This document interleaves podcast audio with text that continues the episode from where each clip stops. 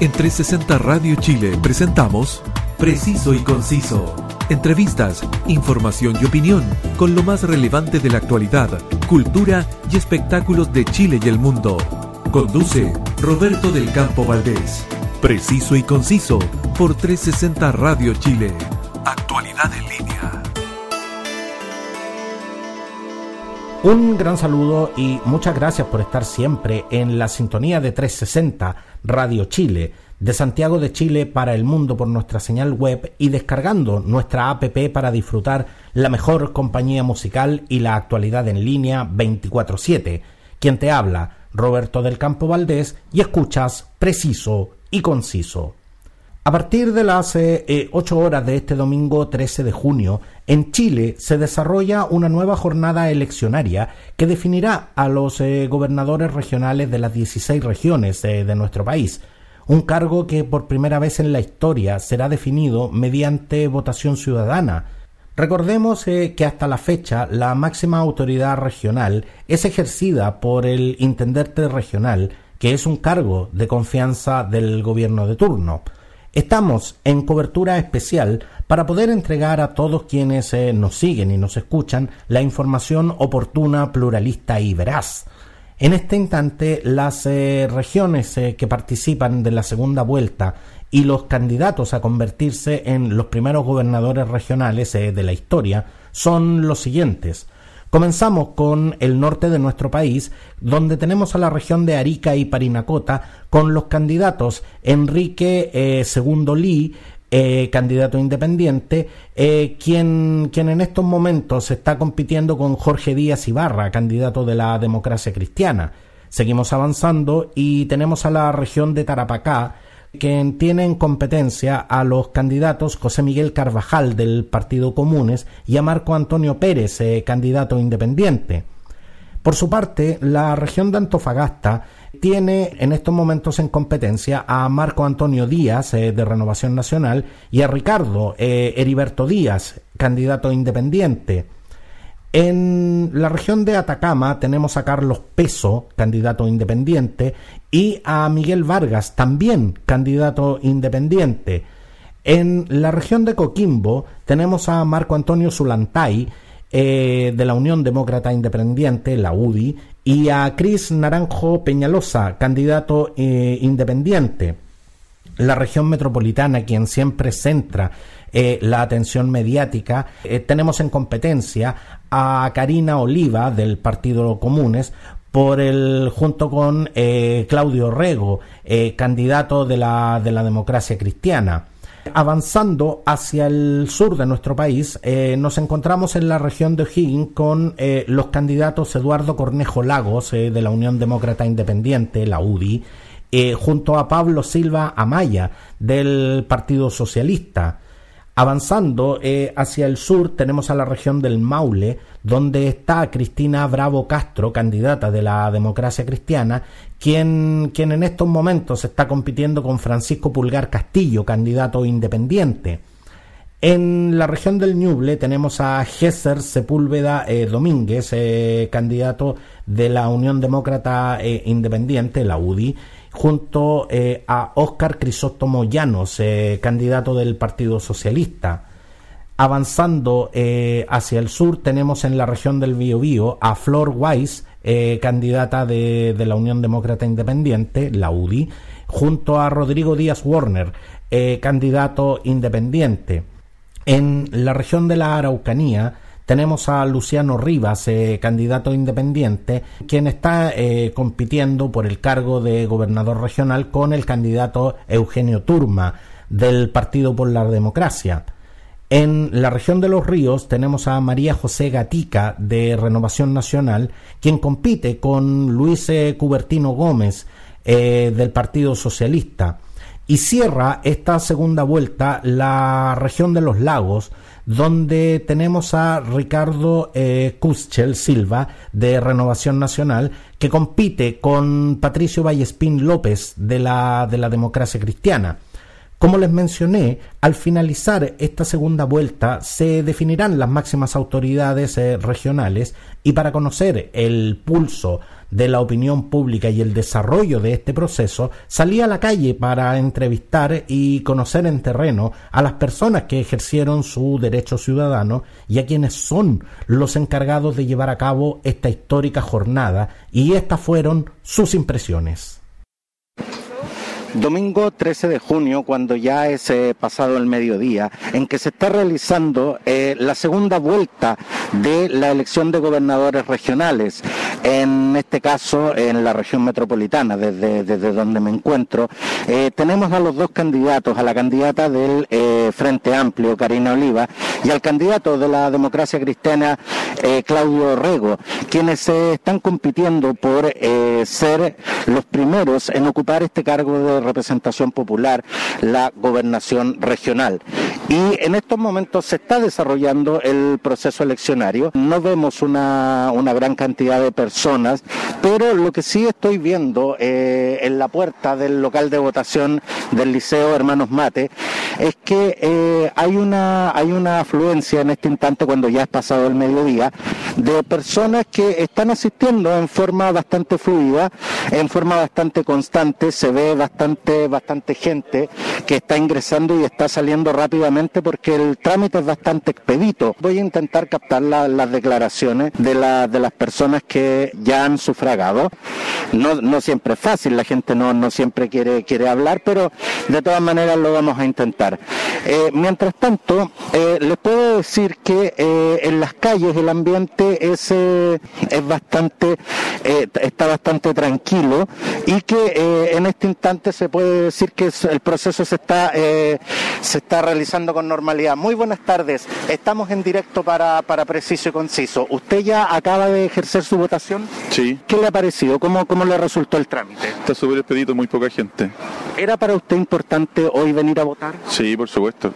¿Por qué razón? Hay que elegir un gobernador. ¿Cuáles son las esperanzas que tiene en este cargo que por primera vez en la historia se está eh, eligiendo por votación popular y no como era antiguamente por designación presidencial? Me parece que eso le da más participación al pueblo, digamos. Así puede elegir, así deben ser todas las autoridades en realidad. ¿Usted conoce cuáles son las atribuciones y cuáles son eh, las eh, facultades que tiene este nuevo cargo de gobernador regional? Todavía no, porque todavía están eh, hay altas facultades que le tienen que otorgar y las tienen que solicitar el mismo gobernador las tiene que solicitar. En este instante, en el local, ¿usted pudo ver mucha o poca gente? Poca gente, está súper expedito. ¿Usted piensa que el hecho de que la región metropolitana hoy día y a esta hora precisamente se encuentre en cuarentena ha sido un factor que influyó en la baja asistencia? Yo creo que la baja asistencia se debe a que muchas personas no saben para qué se está eligiendo un gobernador, entonces como que no le, no le atañe y eso ha, ha provocado una baja, digamos, en la votación. Le agradezco mucho, que tenga muy buen día. Igual, adiós. Muy buenas tardes, muy buenas tardes, caballeros. Estamos en directo para Preciso y Conciso. ¿Usted ya ejerció su, su, su sufragio? Por supuesto, caballero, como debe ser, para poder después tener opinión. Dígame una cosa, eh, ¿cómo vio eh, en el interior del local? ¿Hay mucha, hay poca afluencia? Eh, yo diría una lenta afluencia, pero constante. Lo único malo es que a los viejitos nos tiran al tercer piso. Así que imagínese usted subir tres escalones para allá arriba a uno le cuesta. Eso, eso debiera estar, eh, estar mejor distribuido. Claro. Debieran, eh, debieran existir alternativas. Por supuesto, más que acá no hay, para los que vengan en silla no hay elevadores, así que con mayor razón hacemos hacemos el llamado justamente a las autoridades. Esa, esas cosas tienen que estar eh, consideradas justamente dentro de lo que se, se considera el voto asistido. De todas maneras, de eso se trata, que la gente pueda ejercer el derecho a voto y facilitarle las, las medidas y las cosas para que puedan hacerlo. Dígame una cosa, ¿para usted era importante venir a votar el día de hoy?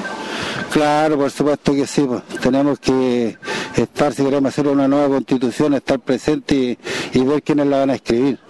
¿Qué le parece que por primera vez en nuestra historia republicana la máxima autoridad regional sea electa por votación popular y no como era antiguamente designado por, eh, por el presidente, que era un cargo de confianza del presidente? Yo creo que no debieran de existir los cargos ya para designados del presidente ni los de ministros, porque se ha prestado en la justicia para muchos inequívocos, así que sería bueno que siempre se fuera por la elección popular. Lo que la gente dice es el es el mandato. ¿Usted tiene claro cuáles son las atribuciones y especialmente cuáles son las responsabilidades de este nuevo cargo de gobernador regional? No, no estoy bien al tanto, pero sé que está por eh, sobre los alcaldes. Así que me parece que si queremos tener eh, fuerza tenemos que votar por alguien afín al alcalde, cosa que el gobernador le dé el apoyo y el respaldo para los proyectos que se necesitan. Muchas gracias y que tenga muy buen día. Vale, amigo, hasta luego. Muy, muy buenas tardes. Estamos en directo para Preciso y Conciso. ¿Usted ya acaba de ejercer su voto? Sí. Eh, una consulta. Eh, ¿Tu nombre y tu edad, por favor? Eh, Pablo Díaz, 21 llama la atención que eh, son muy pocos los jóvenes que hemos visto en el, en el transcurso del, del desarrollo de, este, de esta segunda vuelta para gobernador regional. ¿Por qué crees que la juventud particularmente no se siente tan conectada con este proceso? Porque no confía en los dirigentes actualmente, en los que están, entonces creen que nada va a cambiar. Por esa misma razón no vienen a votar, pero no saben que eh, si no vienen a votar va a seguir todo igual. Entonces ahí está. ¿Cuáles son las esperanzas que tienes en este cargo que por primera vez eh, la máxima autoridad regional se elige a través del voto popular y no como era antaño a través de la designación que era un cargo de confianza del presidente? Eh, que cambien muchas cosas, cómo está el país actualmente, a lo que vino a parar, eso se espera, ¿no? La esperanza de, del voto. ¿Sientes que el hecho de que se haya designado eh, la cuarentena para toda la región metropolitana ha sido un factor determinante en la baja asistencia de, votantes a, los diferentes locales? Sí, claramente. Eh, por, porque las personas que tienen eh, la enfermedad no pueden salir. Entonces igual es un factor predominante en esta votación como te decía, eh, son pocos los jóvenes eh, que, hemos visto en los diferentes locales de votación durante esta cobertura. El, hecho de no venir a votar es una forma de restarse del, del, proceso, del proceso democrático o de una u otra manera manifestar el rechazo. Sí, yo creo que un poco de las dos. O sea, hay una, yo creo que se divide entre dos personas, ¿no? Entre las que rechazan y las que no. Muchas gracias, eh, que tengas muy buen día. Igual.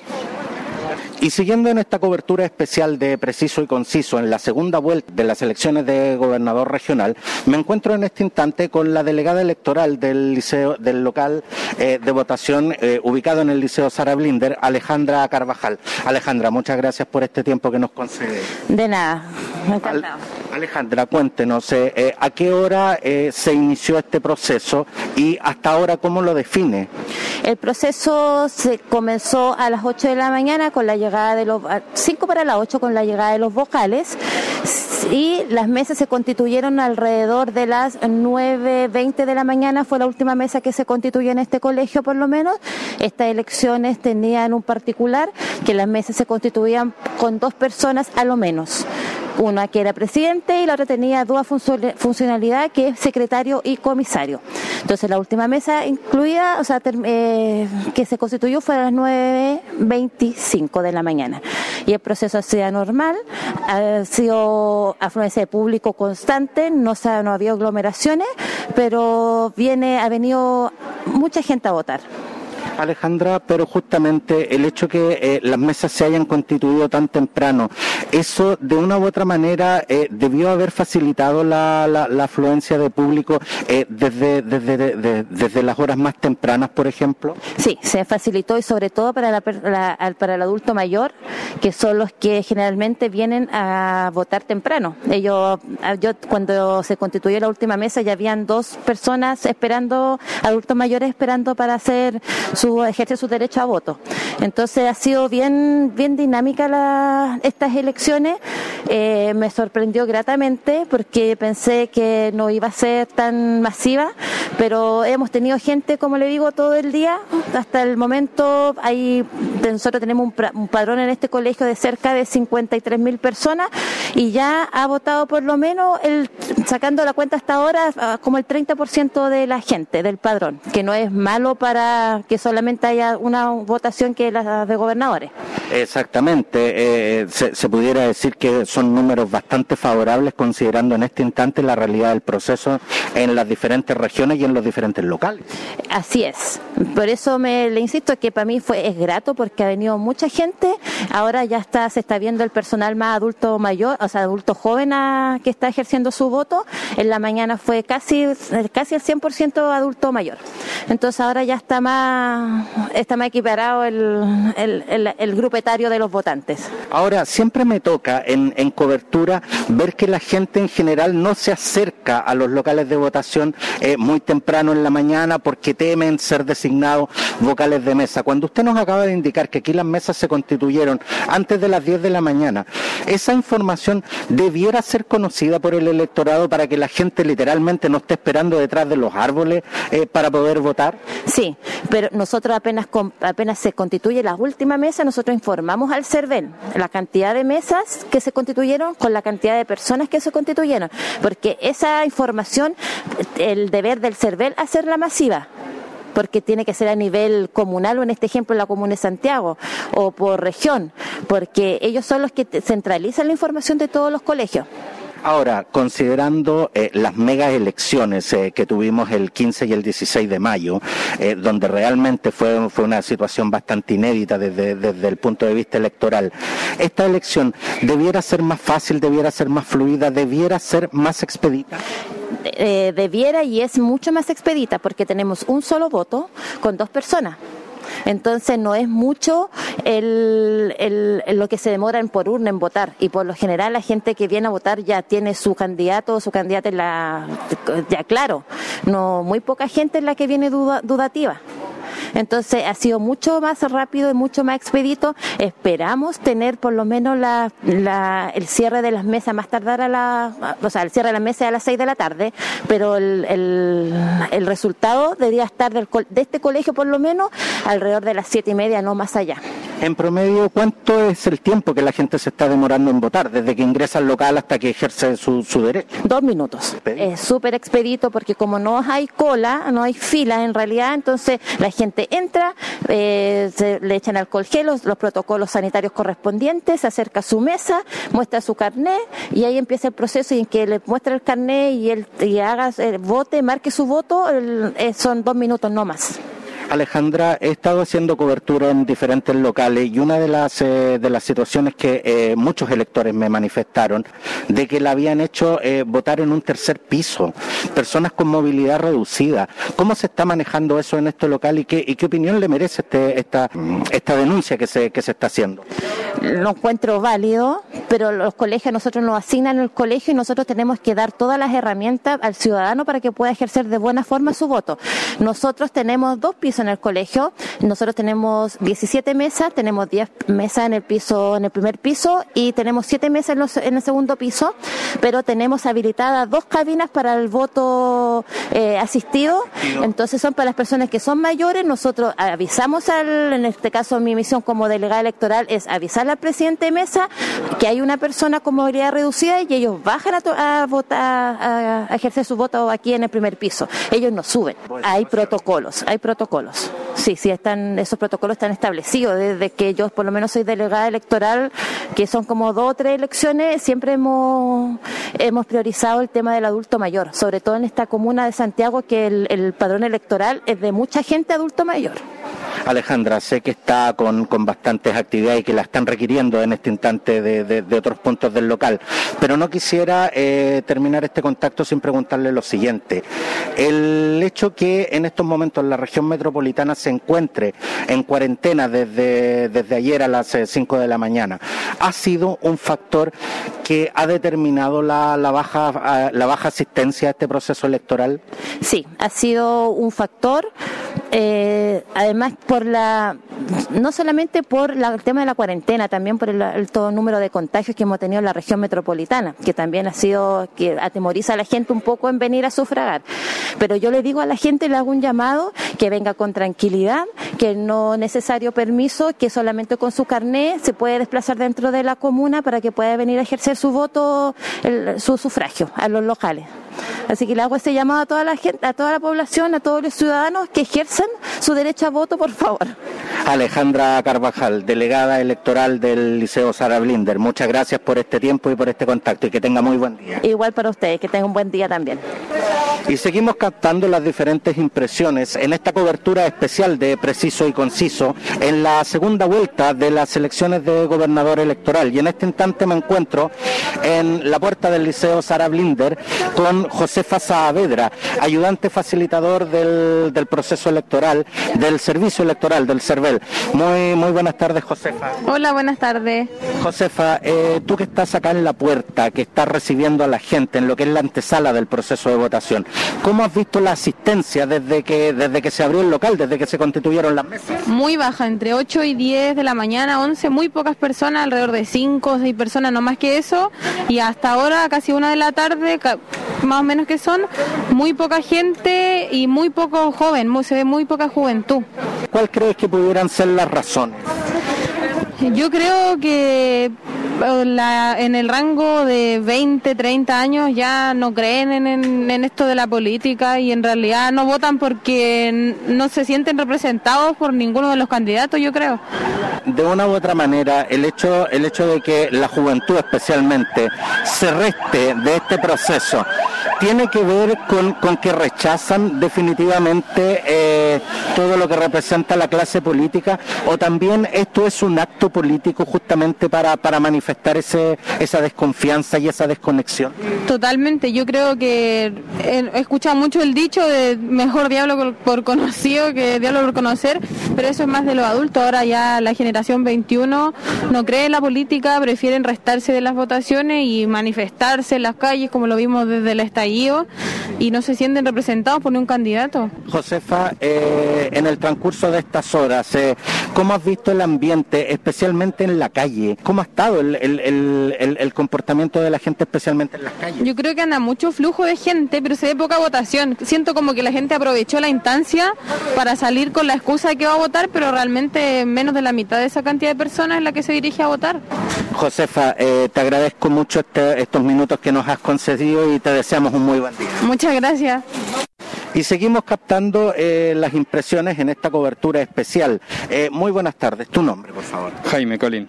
¿Tu edad? 34. Eh, Jaime, quiero, quiero consultarte en este instante, ¿por qué para ti es importante estar y ser partícipe de este proceso de la segunda vuelta de la elección de gobernador regional? Bueno, creo que la principal motivación es representar la voluntad propia mía en estas votaciones, eh, eso en, específico. En definitiva, eh, quieres, eh, quieres que, que, tu expresión política sea conocida y sobre todo poder manifestarla en este voto. Exactamente, tal como me manifesté en las calles desde el estallido social, quiero manifestarme también votando. ¿Sientes que una cosa no, no desconecta de la otra? Porque hay un gran segmento de la juventud que en este instante se ha arrestado de, de este proceso, aludiendo que en definitiva los cambios justamente se generan en las calles, pero no necesariamente en las urnas. ¿Estás de acuerdo con esa, con esa expresión? No, no estoy de acuerdo. Creo que la manifestación callejera, el momento culmine para, para hacer válida esa, esa manifestación en la urna. Jaime, eh, eh, ¿qué, te parece que por primera vez en nuestra historia republicana el cargo eh, de la máxima autoridad regional sea justamente electo por votación popular y no como antaño por designación presidencial? me parece bastante bueno que la decisión caiga en el pueblo, en el fondo sea una decisión democrática la de, la, de elegir cualquier rango, o sea, cualquier puesto de de esta envergadura. Jaime, del momento en que eh, los, diferentes candidatos que hoy participan en esta segunda vuelta, Claudio Rego por la democracia cristiana y Karina Oliva por el Frente Amplio, han hecho un sinnúmero de promesas y un sinnúmero de anuncios. ¿Tú tienes claro cuáles son las responsabilidades y específicamente las atribuciones que tiene el cargo de gobernador regional? Bueno, como gobernadores eh, son bastante limitadas las, las promesas que han hecho, entonces eh, el rol de ellos se limita a un tema más administrativo eh, sin, sin desmerecer ese cargo administrativo que tienen, eso, en el fondo. Muchas gracias Jaime eh, y te deseamos un muy buen... Ok, muchas gracias. Hola, muy buenas tardes. Su nombre, por favor. Jaycee. Señora, usted eh, acaba de ejercer su, su derecho ciudadano. ¿Cómo, ¿Cómo le resultó? Bien. Usted, eh, me, me, me, me permito comunicarles a los auditores que usted es una persona con movilidad reducida. ¿Tuvo algún problema para ejercer? Nada. ¿Recibió ayuda de parte de la gente Sí, local? sí. Ahora, eh, dígame una cosa, ¿por qué para usted era importante estar hoy acá? Porque tenemos que estar mejor en el país, porque estaba todo muy mal y yo creo que ahora va a ser lo mejor que haya pasado en la vida. ¿Qué edad tiene usted, si me permite preguntar? 65. Usted ha participado de varios procesos seleccionarios eh, eh, a través de su vida. ¿Qué le parece que por primera vez en la historia republicana el cargo de la máxima autoridad regional se elija por votación popular y no por como era antaño por, designa- por designación pre- presidencial? No sé, no te podría decir en estos momentos. ¿Pero qué impresión le merece? Bien. ¿Está de acuerdo con que este cargo se elija justamente a través de la votación popular? Sí. Le agradecemos su tiempo, que tenga muy Hasta luego. Hola, muy muy muy buenas tardes. Estamos en directo para Preciso y Conciso. Eh, acaban de acaban de votar. ¿Cómo fue para usted realizar este este proceso? Igual que siempre. ¿No tuvo no tuvo ningún problema? Ninguno. Dígame una cosa, ¿qué le parece la, la poca asistencia que ha tenido esta esta votación a la segunda vuelta de gobernadores regionales? Que mientras no sea obligatorio el voto, va a ser a voluntad nomás, así que siempre va a ser igual. ¿Considera usted que el voto tendría que volver a ser obligatorio? Obligatorio, sí. ¿Por qué? Porque así, eh, si uno se equivocó en el, en el voto, eh, ¿por quién vota? Eh, pero por lo menos sabe, eh, puede elegir. ¿Qué le parece que eh, mayoritariamente el público que ha venido a votar sea gente adulta, sea gente de la tercera edad y se hayan restado precisamente los jóvenes? Sí, es lo que pasa siempre. La pandemia, ¿por qué estamos así? Por los jóvenes, que no, no pueden privarse de fiestas, de estar eh, aglomerados. Ahora, dígame una cosa, eh, ¿qué opinión le merece? Eh, ¿Siente que eh, el hecho de que se haya declarado la, pande- eh, la cuarentena perdón, en toda la región metropolitana el sábado a las 5 horas haya sido un factor que haya restado justamente asistencia a la gente? No, no. ¿No fue determinante? No. Le agradezco mucho su tiempo, que tenga muy buen día. Ya, gracias. Cuando ya son cerca de las eh, 14 horas, se mantiene el flujo constante de personas que están asistiendo a los locales de votación para ejercer su sufragio en esta segunda vuelta de gobernadores regionales. En general, el ambiente en las calles es un ambiente de tranquilidad, eh, como un domingo cualquiera. Hay mucha gente sí en las calles, considerando que eh, la región metropolitana en este instante se encuentra en cuarentena.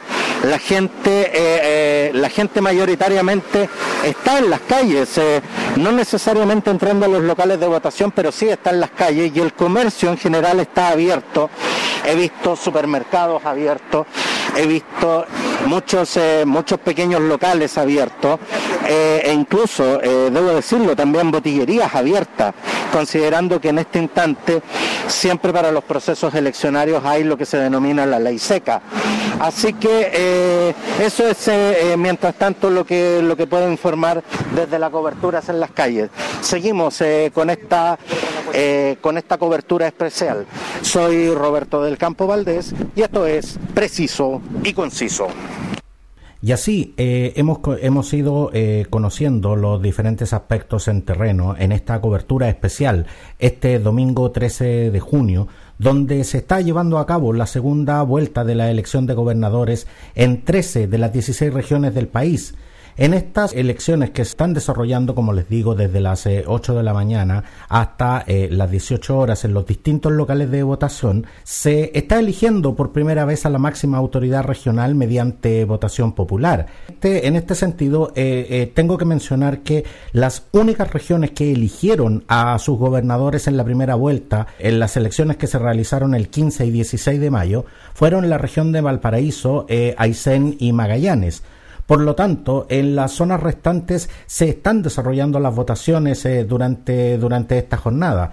Una vez eh, eh, cerradas las mesas receptoras de sufragio a las 18 horas, el conteo de votos se está desarrollando en forma muy rápida. Y en este instante vamos, a, vamos a retornar a las calles para conocer cómo se está desarrollando este proceso cuando ya en varios de los locales se están cerrando las mesas. Y, tras este y tras este reporteo en terreno, estas fueron sus impresiones. Cuando ya son eh, pasadas las 18 horas y las mesas eh, de, todo el territorio ya se han cerrado, es que estoy nuevamente en las calles para eh, poder tomarle el pulso a lo, que es el desarrollo de esta histórica jornada.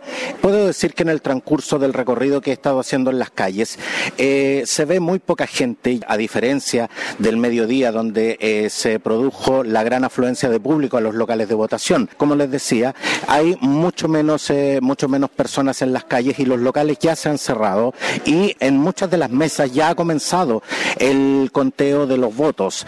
Ya eh, en este instante estamos a la espera de lo que de lo que serán los resultados eh, de esta histórica jornada.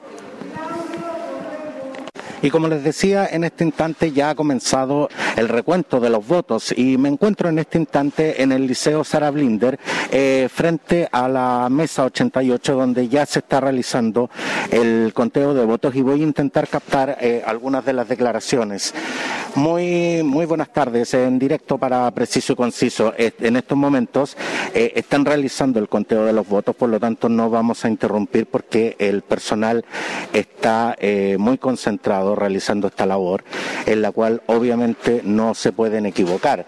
Por lo tanto, eh, nos vamos a mantener a la distancia prudente eh, para poder, una vez que hayan concluido con esto, poder captar eh, algunas declaraciones. Muy, muy buenas tardes, estamos en directo para Preciso y Conciso. ¿Cómo ha resultado la jornada en el día de hoy? Un poco lenta, pero ya estamos terminando, así que estamos bien. ¿Desde qué hora que están ustedes? Desde las 8 de la mañana. ¿Y hasta, y hasta qué hora tienen que permanecer acá en el.? No, hasta que terminemos el recuento. 36. Una vez que, eh, porque lo que, lo que siempre se ve es que se hace el conteo a viva voz y posteriormente hay que tomar el acta. ¿Qué es lo que sigue después de este proceso? No, se llenan las planillas y se entrega, nada más. Muchas gracias. Y en estos momentos me encuentro con Víctor León, apoderado eh, de, la, de la campaña de Claudio Rego. Muy buenas tardes, Víctor. Hola, buenas tardes. Víctor, cuéntame, ¿cómo has vivido esta jornada y cuál es eh, específicamente la labor que realizan los diferentes apoderados? Bueno, nosotros verificamos que el proceso se haya desarrollado con normalidad y estamos presentes al momento del conteo de manera de presentar observaciones en caso de que haya algún punto en el conteo que así lo amerite. Y hasta el momento está todo muy bien llevado por los distintos vocales. Estos son vocales que empezaron en la elección pasada, pero ya tienen la experiencia y está saliendo todo muy expedito. Así que muy pronto yo creo que vamos a tener a, nivel regional toda la, todo resultado. Víctor, eh, siempre se habla de que cuando las elecciones eh, eh, no cuentan con un amplio padrón electoral, no, en definitiva no cuentan con muchos de los votos que, que se esperan, se dice que estas elecciones son ilegítimas. ¿Se puede aclarar ese concepto en este instante? Una elección, hayan votado algunos o hayan votado todos, ¿se puede considerar legítima o ilegítima? Bueno, todas las personas tienen el derecho a votar. Eso está consagrado por la ley, salvo las excepciones que establece la, norma electoral. Así que la legitimidad está dada por todas las personas que participan, en definitiva. Ahora, sin duda que esperaríamos que mucho más gente participara. Esta es una forma, nosotros estamos convencidos que esta es una de las formas en cómo se expresa la ciudadanía y las distintas opciones y vocación de cambio que puede haber específicamente. Así que nosotros, bueno, observamos el proceso, estamos desplegados en las 37 mesas locales de acá de Santiago y estamos apoyando, recopilando información, saludando a los vocales y viendo efectivamente que todo se ha desarrollado con mucha normalidad y, estamos prontamente atentos a los resultados. Víctor, pero reitero mi pregunta, hayan, haya votado eh, un elector o hayan votado 100 electores, ¿la validez del voto es la misma? ¿La, legitimidad de la elección es la misma? Sin duda, pero obviamente eh, desde nuestra perspectiva aspiraríamos a que mucha más gente participara. Creemos que las opciones para poder expresarse son parten por esto, por la, por la votación. Santiago es una comuna que en la elección pasada, hace un mes atrás, votó un 5% menos que en otras comunas, que el promedio a nivel metropolitano. Entonces tenemos un desafío grande de cómo incentivamos la participación y aún así, bueno, aspiramos a que los resultados sean favorables y, y aspiramos a que mucha más gente valide este método como una forma de expresarse. Víctor, en el día de hoy hemos visto como tanto Claudio Orrego como Karina Oliva, en ese sentido soy, soy muy específico en señalar que los he visto a ambos, eh, realizar variados puntos de prensa durante todo el día. Eh, cuando la ley electoral indica claramente de que el día de las elecciones no se puede eh, hacer campaña, ¿esto pudiera ser un acto cuestionable con la ley electoral? No, aquí se concilia la libertad de, de información, por cierto, y eso ha sucedido en cada una de las elecciones. Acá no hay conferencias de prensa, aquí se, ha respetado claramente la, norma electoral. De hecho, nosotros el jueves a las, a las, a las 24 horas de la noche paramos toda acción de, de campaña y nos dedicamos específicamente a preparar ya el acto eleccionario como es el día de hoy. Así que, bueno, esperamos los resultados dentro de poco.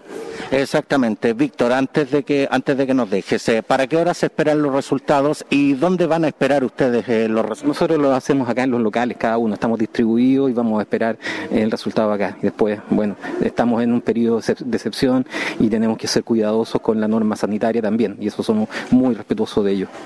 Muchas gracias, Víctor, y que tengas una buena tarde. Muchas gracias a usted también. Y en este instante, cuando ya son pasadas las 18 eh, horas y en estos momentos ya se han cerrado las mesas y en muchas de ellas ya se ha realizado el conteo, me encuentro nuevamente con Alejandra Carvajal, eh, delegada electoral del liceo, eh, del local establecido en el Liceo Sara Blinder. Alejandra, muchas gracias nuevamente por, por, estar con nosotros. Un gusto en poder ayudar, aquí estamos. Sé que, sé que has tenido un día bastante agitado. Sí, ha sido porque los vocales son nuevos, tienes muchas dudas entonces eso es lo que más ha entorpecido el proceso. Pero a pesar de eso ha estado muy rápido. Como era un voto, es más expedito. Alejandra, cuando conversamos eh, cerca de las 14 horas, me señalabas que este había sido un local que había tenido eh, bastante afluencia de público, bastante afluencia de electores. Eh, cuando ya se han cerrado las mesas, ¿cómo calificas la asistencia de la gente que llegó en el día de hoy a este local?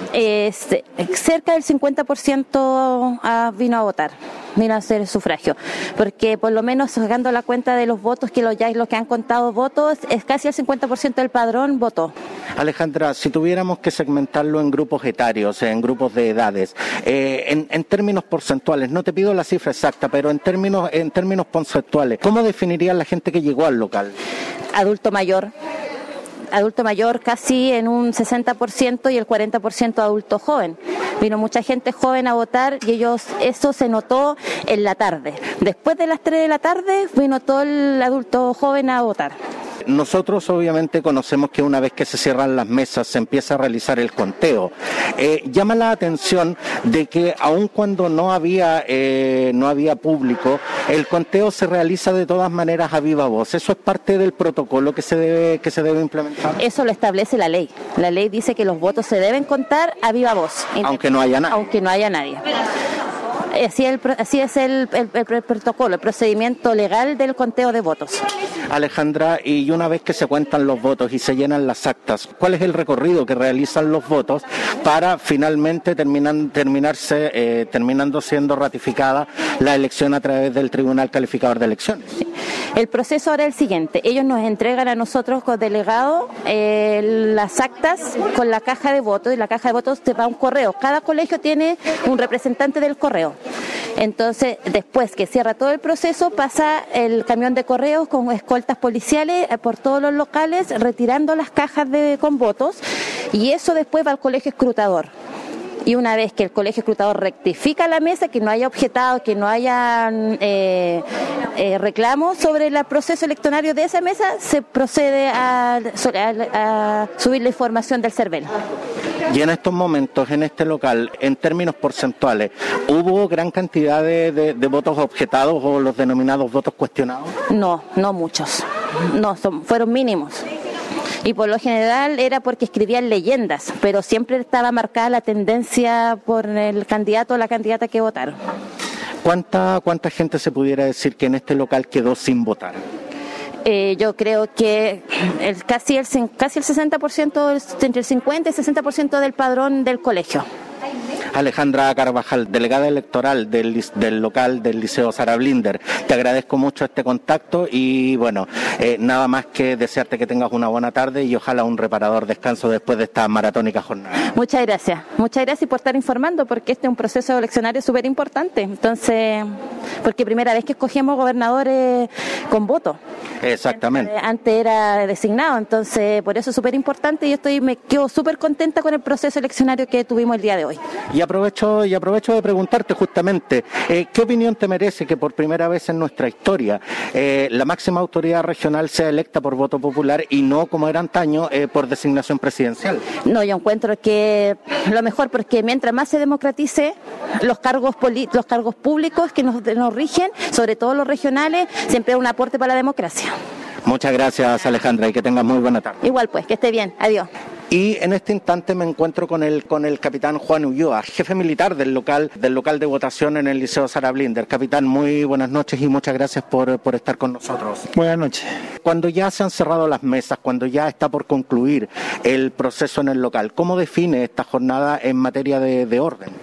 Eh, fue, bueno, eh, esta jornada fue muy tranquila. Eh, bueno, las puertas se abrieron a las 8 de la mañana. La última mesa se constituyó aproximadamente a las 9 y cuarto, las 17 mesas que contiene este local de votación. Y durante el día, bueno, hasta las 6 de la tarde que se cerró, no hubo mayores inconvenientes. La gente vino tranquila. fue un proceso relativamente un poco más lento que las elecciones de los alcaldes en el mes de mayo. Pero siempre hubo movimiento, no lento, pero siempre no dejó de venir gente al local. ¿Hubo algún incidente, eh, alguna situación fuera de lo común que ustedes tuviesen que controlar? Nada, el comportamiento ciudadano fue muy rescatable, no hubo ninguna situación durante la jornada, eh, no hubo ningún problema con, ni con los vocales de mesa ni con gente que haya venido a sufragar. Siempre eh, para la gente es, todo un tema el hecho de que eh, llegar al local de votación y que sean designados obligatoriamente eh, vocales de mesa. ¿Vivieron esa situación en este local? Bueno, en esta jornada no ocurrió dicho acontecimiento, ya que para esta elección las mesas se constituyeron con dos vocales de mesa. Por ende, eh, las mesas que estaban más completas, ya sea de, tres, cuatro personas, reemplazaron a las mesas que contenían uno o cero personas como vocales. Entonces, no quedó nadie que haya venido a votar que haya tenido que quedar eh, eh, como vocal y eso hizo que las mesas se, se, constituyeran mucho más temprano de lo habitual, de hecho. Sí, eso es correcto. Así fue, ya que, como le dije anteriormente, eh, fue con solamente con dos personas las que se constituyeron la mesa. Entonces, eh, se completó la, la, la jornada muy rápido. Capitán, ¿y usted considera que esa información debiera darse a conocer al momento de que se constituyen las mesas en un local? Porque en, en, cobertura me ha tocado ver mucha gente que no entra a los locales de votación y que literalmente están esperando detrás de los árboles para poder ingresar, eh, estando ahí al cateo, estando, estando al pendiente de que se constituyan las mesas, por justamente el hecho de no ser designados en forma obligatoria. Por lo tanto, al momento que se constituyen las mesas en un local, de debiera darse a conocer esto en forma pública de manera que la gente no tenga que literalmente esconderse para que no sean designados vocales de mesa? Bueno, eso es un, el CERVEL es el encargado de, tener esa información. Bueno, más que nada nosotros estamos para darle cumplimiento a lo que el delegado eh, del, servicio electoral disponga. Bueno, en ese sentido nosotros creemos que debería darse a conocer para que haya un mayor flujo de gente en la votación una vez que ya las mesas están constituidas. Capitán, antes de, finalizar este contacto, quisiera, quisiera preguntarle lo siguiente. El 15 y el 16 de mayo, el personal militar estuvo tremendamente exigido por el hecho de que las urnas quedaron en los locales de votación. Esta jornada tuvieron tanta o más responsabilidad que, que, en, la, que en las que pudiéramos denominar las megas elecciones de mayo. Bueno, la responsabilidad siempre es la misma, ya que en este caso los votos llegaron el día ayer y nuestra responsabilidad, aparte de la seguridad local, es proteger eh, los elementos electorales que llegaron el día de ayer. Ahora, en el mes de mayo fue más compleja la situación debido a que hay, eh, gente que vino a escrutar el día sábado y esos votos tuvieron que ser eh, resguardados bueno, por parte del ejército y también por parte de, de personas que se designaron para, para aquello. Capitán, el proceso de votaciones ha concluido, pero la labor del personal militar todavía no concluye. ¿Qué es lo que les queda de, de aquí hasta la entrega del local?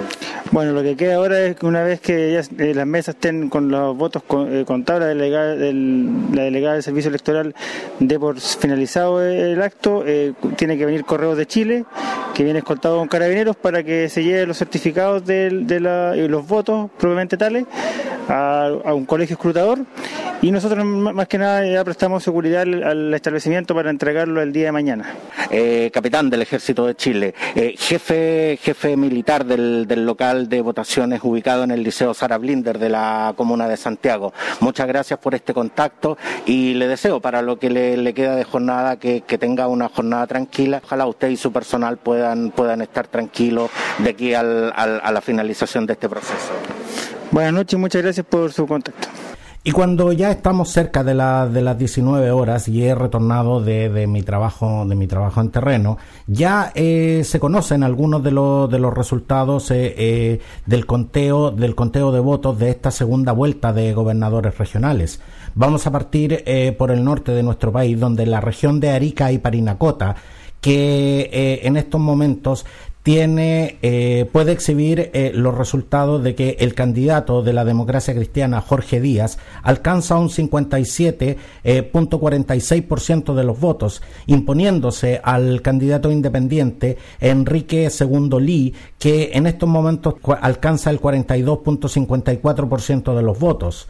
En la región de Tarapacá el candidato José Miguel Carvajal del Partido de los Comunes alcanza un 56.20% de los votos, imponiéndose ante el candidato independiente Marco Antonio Pérez, que alcanza un 48.80% de los eh, de los votos. Siguiendo, eh, siguiendo con la región de Antofagasta, el candidato independiente Ricardo Heriberto Díaz eh, alcanza un 72%, eh, un 72.39%, imponiéndose por, por amplia mayoría al candidato de Renovación eh, Nacional Marco Antonio Díaz, quien tiene el, quien obtiene el 27.61% de los votos de, de la región.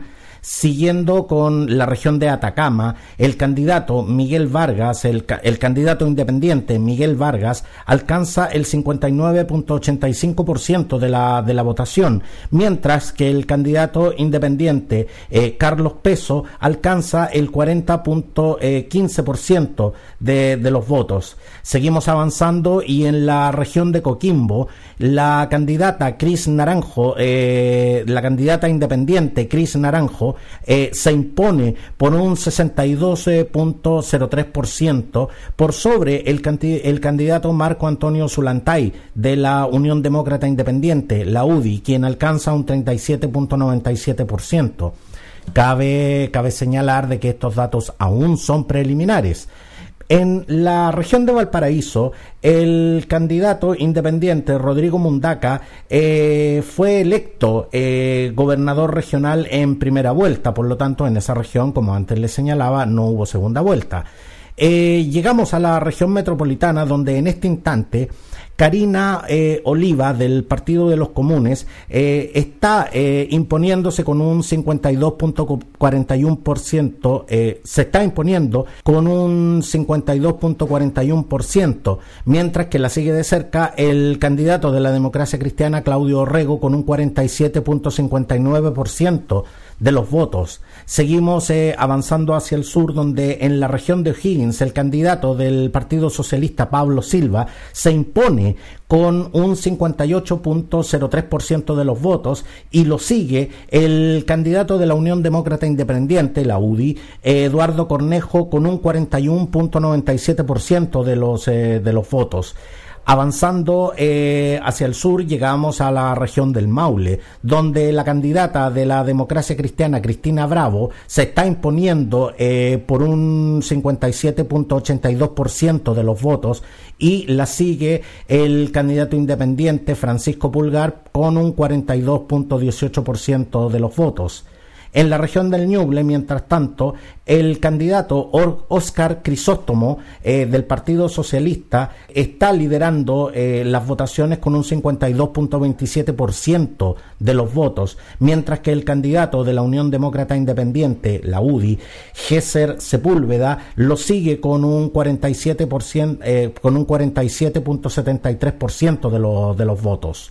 En la región del Biobío, el candidato independiente Rodrigo Díaz se impone eh, por, por, una abismante mayoría de un 71.59%, mientras que la candidata de la, de la UDI, Flor Weiss, eh, lo sigue con un 28.41%, donde claramente la mayoría se la está llevando el candidato Rodrigo Díaz. En la región de la Araucanía, el candidato independiente Luciano Rivas eh, está liderando con un 57.16% de los votos, mientras que el candidato del PPD, Eugenio Tuma, eh, lo sigue con un 42.84% de los, eh, de los votos.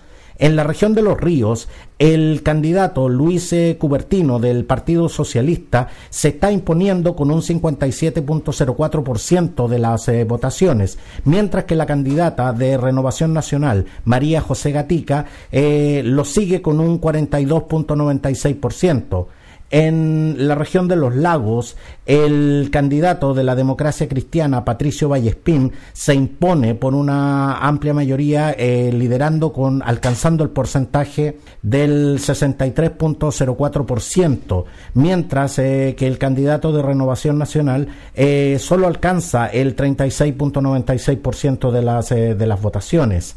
En la región de Aysén, la candidata Andrea Macías eh, del Partido Socialista fue electa en primera vuelta. Y en la región de Magallanes, el candidato independiente Jorge Files eh, fue electo eh, en primera vuelta también gobernador regional. Estas son las informaciones que a esta hora podemos entregar. Como, les decía, estos son resultados preliminares, pero esta jornada no ha terminado y en estos momentos seguiremos informando sobre el desarrollo sobre estas históricas elecciones, las primeras en las que se elige gobernador regional. Muy buenas noches. Cuando ya son eh, las 21 con 20 horas, ya se conocen eh, los resultados oficiales de esta, de esta segunda vuelta en las elecciones de gobernadores regionales en todo el territorio nacional. Y ya eh, podemos oficializar de que con el 93% de las mesas escrutadas por el CERVEL, eh, ya se ratificó que el, que el ex intendente Claudio Orrego logró eh, una ventaja irremontable eh, por sobre su contendora del Frente Amplio, Karina Oliva, logrando conquistar la gobernación regional metropolitana. Ambos habían pasado a segunda vuelta luego de que el 15 y el 16 de mayo pasado superaran a los eh, otros postulantes al cargo como Catalina Parot eh, de Evópoli y eh, Pablo Maltés por el Partido Humanista. La segunda vuelta estuvo marcada por una campaña bastante confrontacional entre, entre ambos, donde Karina Oliva apostaba por darle una nueva cara a la, a la región metropolitana y acusaba a Orrego de ser la continuidad de los últimos 30 años. Y por otra parte, esta segunda vuelta también contó con, otro ingrediente el apoyo de que diversos eh, candidatos de Chile Vamos, como Joaquín Lavín Ignacio Briones, eh, dieron al candidato demócrata cristiano eh, Claudio Rego. El ahora nuevo gobernador regional aseguró, tras ratificarse su victoria sobre Karina Oliva, que esta elección es una elección para demostrar que se puede hacer buena política y al llegar al corazón de la, las y los eh, chilenos, asumimos este triunfo con mucha humildad y con un tremendo sentido de responsabilidad. Levantar a la región metropolitana después de la pandemia va a ser una tarea eh, muy difícil, con su legado de dolor, desempleo, de problemas de salud mental, de educación a eso hay que agregarle los problemas de nuestra región, la desigualdad profunda entre, entre las comunas. Tras eh, conocerse eh, la confirmación del triunfo de Claudio Orrego, la histórica presidenta de la democracia cristiana, Carmen Frey, señaló que eh, con mucha alegría recibimos los resultados del día de hoy. Como demócrata cristiana sentimos eh, que la ciudadanía ha vuelto a confiar en nuestras ideas y en los liderazgos que han visto a lo largo de todo el país. En nombre de la democracia cristiana, agradezco profundamente a los millones de chilenos y chilenas que en condiciones muy adversas volvieron hoy a las urnas a votar. Entonces, eh, como les decía, cuando ya son, eh, estamos cerca de las eh, 21.30 horas, podemos entregar los resultados ya oficiales.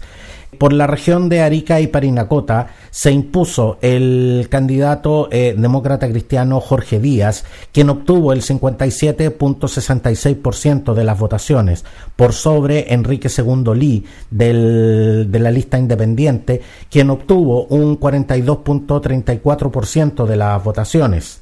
En la región de Tarapacá, José Miguel Carvajal eh, se queda con la gobernación regional al obtener el 57.02% por sobre eh, Marco Antonio Pérez, eh, candidato independiente, quien obtuvo el 42.98% de las votaciones.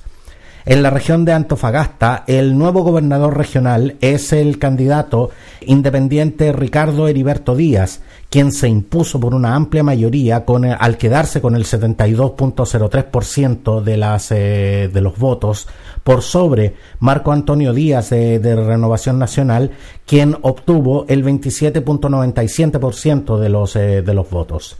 En la región de Atacama, el nuevo gobernador regional es eh, Miguel Vargas, eh, de la lista independiente, quien se quedó con el 59.39% de los votos, mientras que Carlos Peso, también candidato independiente, obtuvo solamente el 40.61% de eh, de los votos.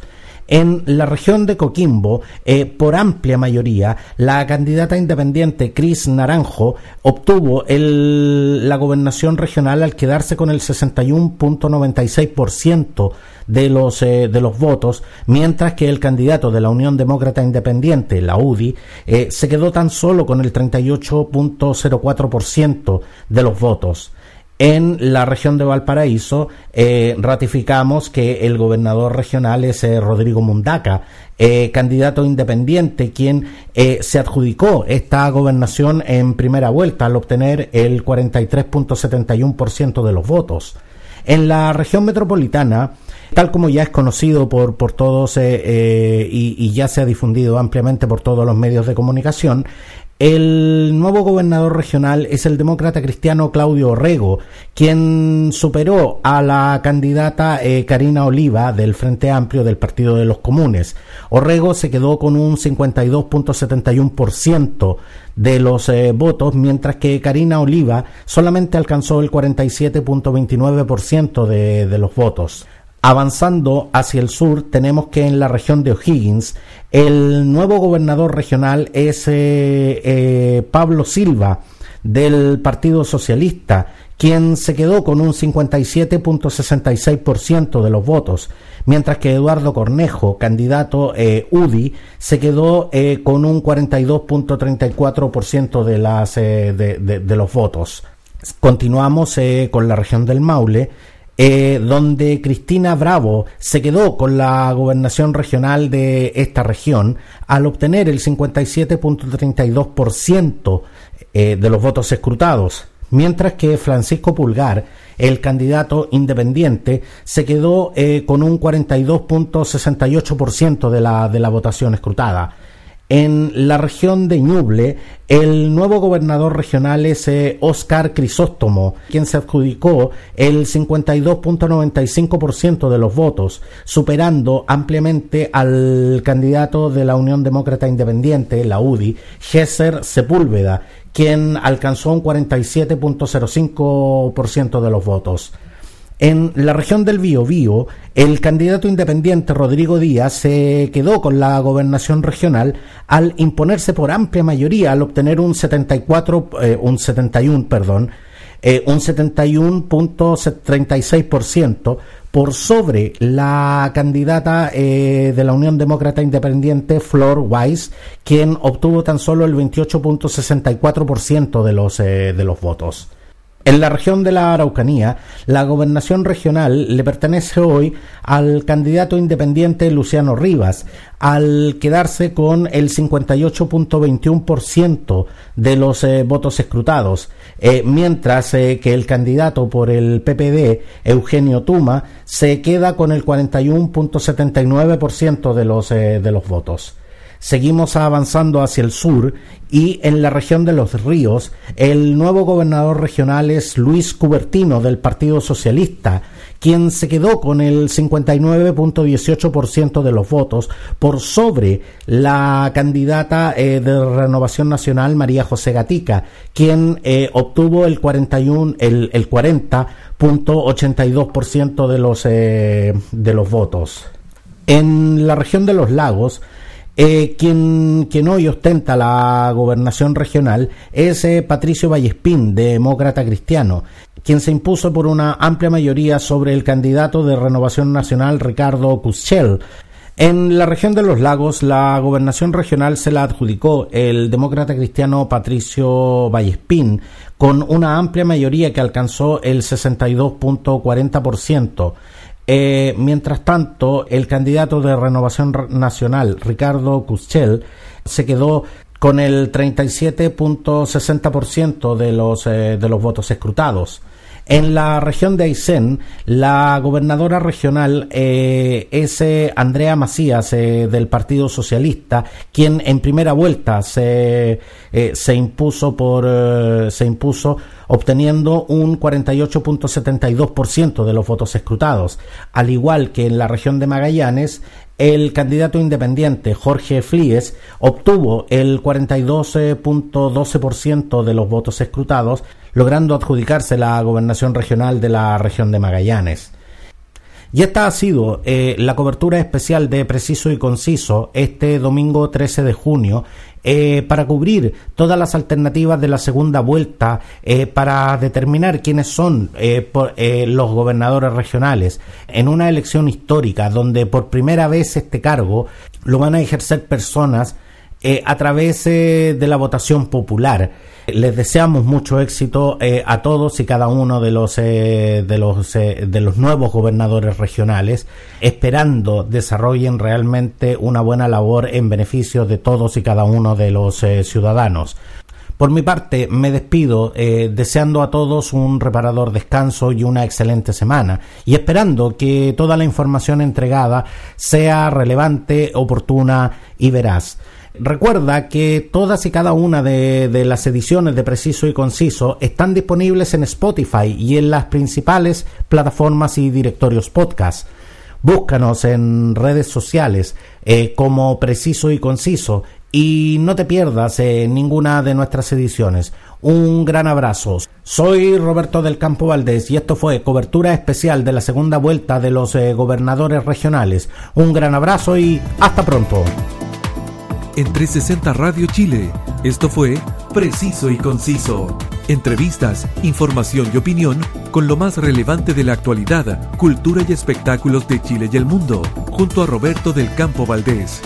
Preciso y Conciso por 360 Radio Chile. Actualidad en línea.